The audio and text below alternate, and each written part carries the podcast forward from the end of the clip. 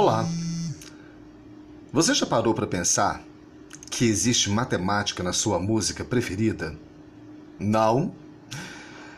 Meu nome é Marco Antônio, eu sou professor de matemática e no podcast de hoje, Matemática e Música. Resolvi juntar as dimensões da minha existência, a matemática e a música, no intuito de revelar a interseção entre elas. Para você que não ama matemática, tá tudo certo. As ideias equipostas são acessíveis e nada complexas. Então, deixe de lado o preconceito em relação à rainha das ciências exatas e vamos lá.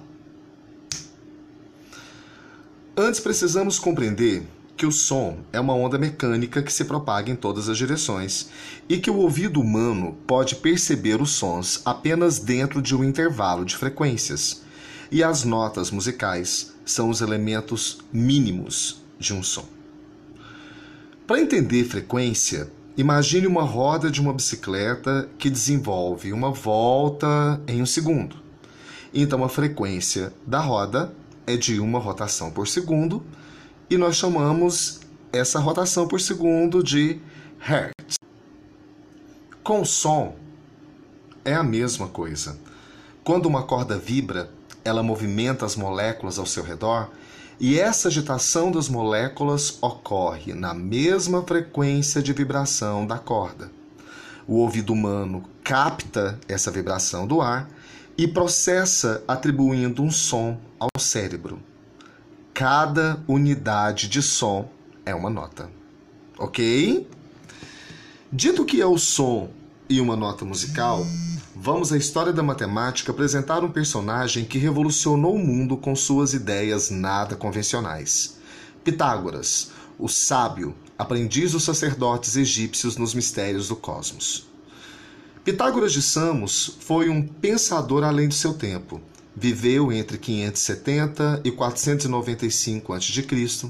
e estudou, além de matemática, astronomia, música, literatura e filosofia. As primeiras experiências que uniram a matemática e a música foram feitas no monocórdio, um instrumento musical de uma corda só. Imagine você uma corda esticada presa nas duas extremidades. Quando você tocar essa corda, ela vai vibrar numa determinada frequência. Pitágoras decidiu dividir essa corda em duas partes e tocou cada extremidade novamente.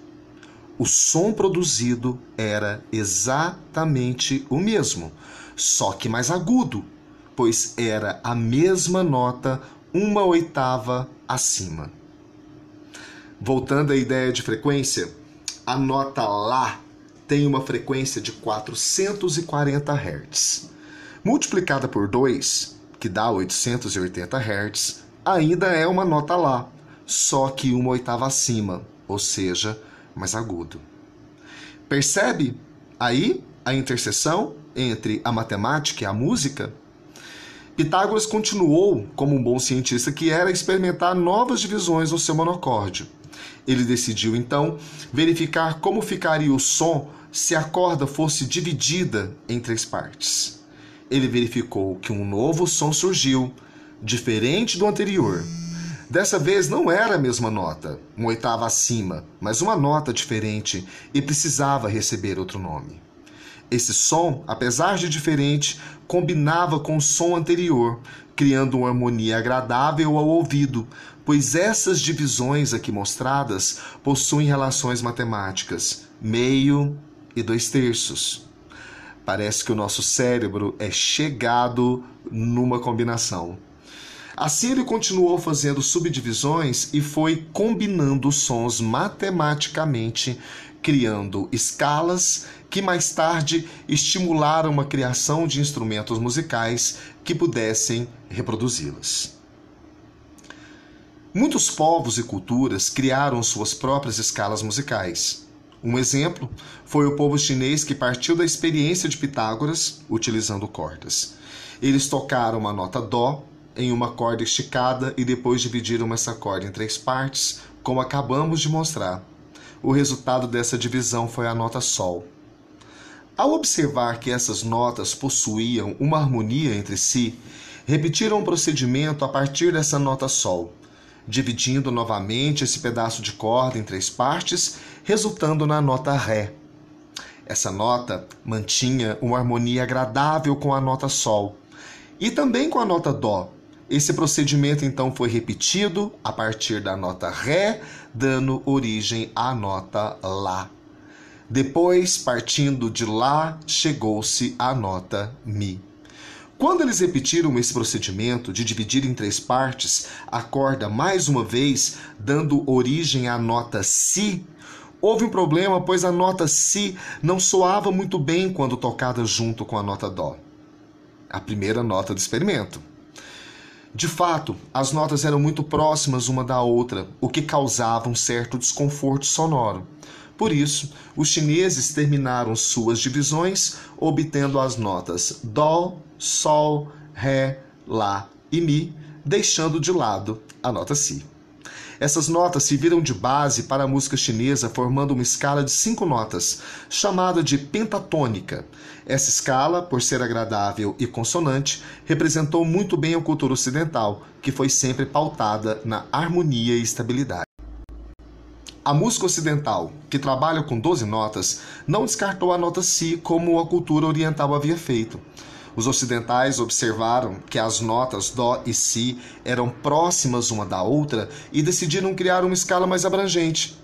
Nessa escala, todas as notas deveriam ter a mesma distância umas das outras, e essa distância deveria ser o intervalo que havia entre o Dó e um Si, ou seja, um semitom. Talvez o melhor representante dessa tradição matemático-musical seja Johann Sebastian Bach, um músico barroco alemão. Provavelmente nenhum músico inovou e contribuiu tanto quando o assunto é síntese, organização e perfeição técnica quanto Bach.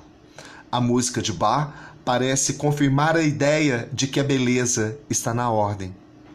No fim de sua vida, Bach se interessou muito pela simetria musical, criando uma série de enigmas com problemas musicais para os seus alunos.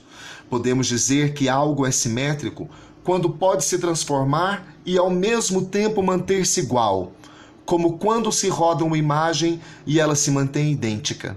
Um grande exemplo é o cânone caranguejo, nome póstumo dado pelo fato do caranguejo andar para trás, que segue uma única linha melódica que é tocada para frente e para trás simultaneamente. Muitas músicas de Bach têm uma certa propriedade simétrica, como se houvesse um constante fluxo de relações geométricas autossimilares que podem ser chamadas de fractais. Então, como diria Pitágoras, no lema da sua escola filosófica, tudo é número, inclusive a música.